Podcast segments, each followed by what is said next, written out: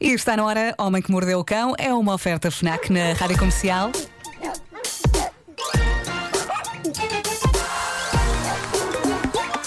O homem que mordeu o cão. Título deste episódio: Assuntos tão drasticamente diferentes uns dos outros que não têm cabeça nem paciência para os misturar todos no mesmo título. É lá. Confirma se o Vasco iria testar. Depois tens que mandar a versão Iria, mais curta iria. para colocarmos no site. Acho que É o impossível, sistema isto é não uma- é- uma-. Escrevemos É só, que é não presta. é impossível de cortar, não é? Pois. Só se for tipo assuntos tão drasticamente diferentes uns dos outros. Pronto, e acaba aí. Ouviste, Mariana? Não sei. Ai, coitada Bom. da Mariana. Ah, estou fascinado por isto. No famoso site de turismo de habitação, o Airbnb, surgiu listada uma casa que está a fazer furor e a ser notícia muito pelo facto de, na verdade, não ser exatamente uma casa. O que se passa é que, a partir de agora, qualquer pessoa pode passar uma ou mais noites no último videoclube blockbuster. Que sonho! Se houver gomas, Na América, na América, atenção. Lembram-se do Blockbuster? Houve eu não me lembro.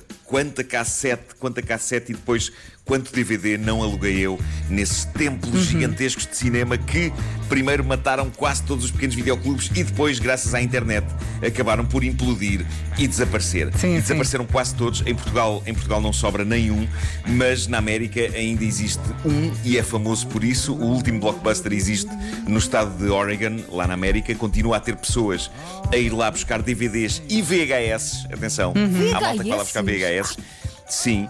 Mas olha e que tem a a sua gerente da graça. loja, Sandy Harding, Sandy Harding é é a gerente, ela está lá ao serviço da loja desde 2004 e decidiu transformar agora o clássico videoclube numa espécie de pousada. Eu estive a ver fotografias, aquilo é o melhor de dois mundos, porque tem tudo o que fazia a mística da Blockbuster, não é? Prateleiras e prateleiras de DVDs e VHS. Tem uma sala de estar confortável que foi montada no meio da loja com um ecrã gigantesco dos anos 90, para aí um super Black Uau. Trinitron. tem leitor de VHS e DVD e tem camas. Tudo dentro da loja, no ambiente da loja. e deve ter Isto para mim gelados, gelados, gomas, é batatas capaz- fritas e. Coca-Cola. Epá, tem tudo. tem tudo, é perfeito. Isto para mim é paraíso. Dormir num videoclube clássico dos anos 90. Quero. Até quatro pessoas podem ficar a dormir no Blockbuster. Mas Há que dizer lá. que. Tens isto- janelas Sim. transparentes, sem privacidade? Tem a montra, tem a montra, claro. Mas Ai, acho que podes fechar à noite. Sim, mas se calhar Podes eh, fechar se a dormires montra, na montra é tem mais barato. Pensa assim. Menina, Monteiro bonito. Há, há que dizer que isto não é uma maneira dela salvar o videoclube porque ele esteja em crise. Na verdade, e por incrível que pareça, este videoclube não está em crise. As pessoas daquela zona adoram o videoclube, vêm visitas de fora só para o ver, continuam as pessoas a comprar lá coisas e a alugar lá filmes e a manter o negócio vivo. Sandy, a gerente deste último blockbuster, que é capaz de ser mesmo o último à face da Terra, está a fazer isto para comemorar os 20 anos daquela loja específica. Ela tinha planeado um festejo maior com a comunidade toda local, mas o Covid estragou-lhe os planos e por isso ela decidiu comemorar desta maneira, dando a famílias a possibilidade de fazer umas férias dentro de um lendário clube de vídeo. Giro. Eu amo a ideia, pessoal, amo a ideia e, e eu sei o que é que algumas pessoas estão a pensar. Ah, Marco, então e o sol e a praia e o ar livre?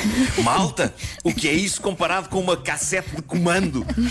O, o clássico de Arnold Schwarzenegger de 1985 em boa velha fita VHS. Até porque nem sequer está sol nesta altura. Portanto, hoje é um bom dia para É isso. isso, é para estar um tempo perfeito para, para dormir num videoclube.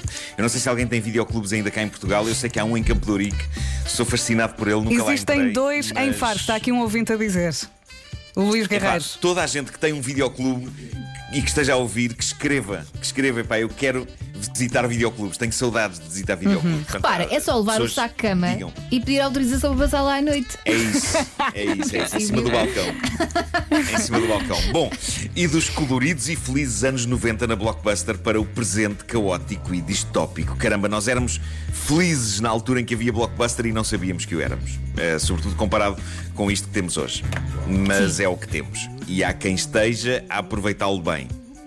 Toda a gente anda a usar máscara por estes dias e bem, e há quem esteja a tentar usar máscaras com estilo. E eu também acho bem, já que isto é o novo normal e que a máscara se tornou praticamente uma peça de roupa. É verdade. Pá, que seja fixe. Passas um pandanzinho Mas- de vez em quando.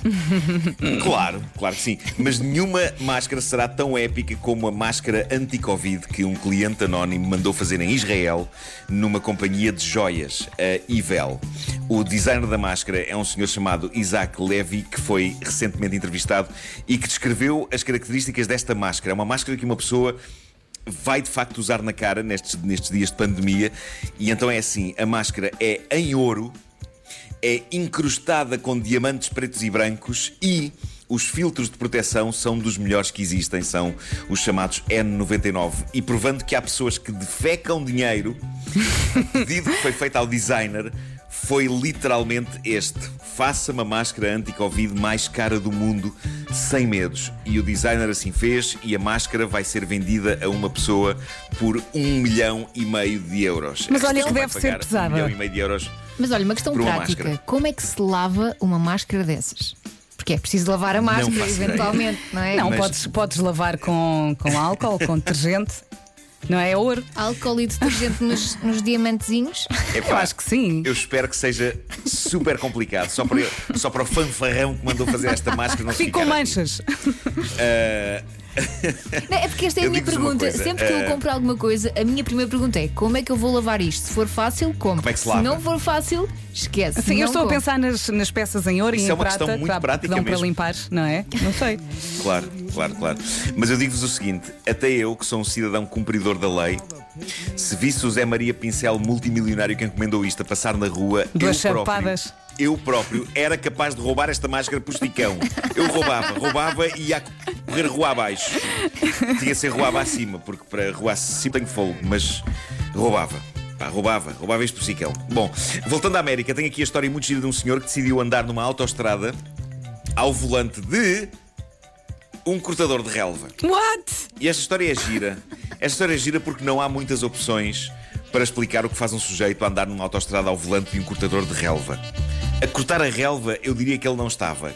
Que é coisa que tende a não haver nas autoestradas. Portanto, a coisa acaba por se limitar a duas opções: loucura ou bobadeira. Sim. A polícia que mandou parar o senhor rapidamente constatou qual destas opções era a correta quando o condutor do cortador de relva lhes disse o seguinte: Eu não lhes vou mentir, senhores agentes, talvez eu tenha bebido um bocadinho demais esta noite. Talvez. E de certeza que não ia à direita. Atenção.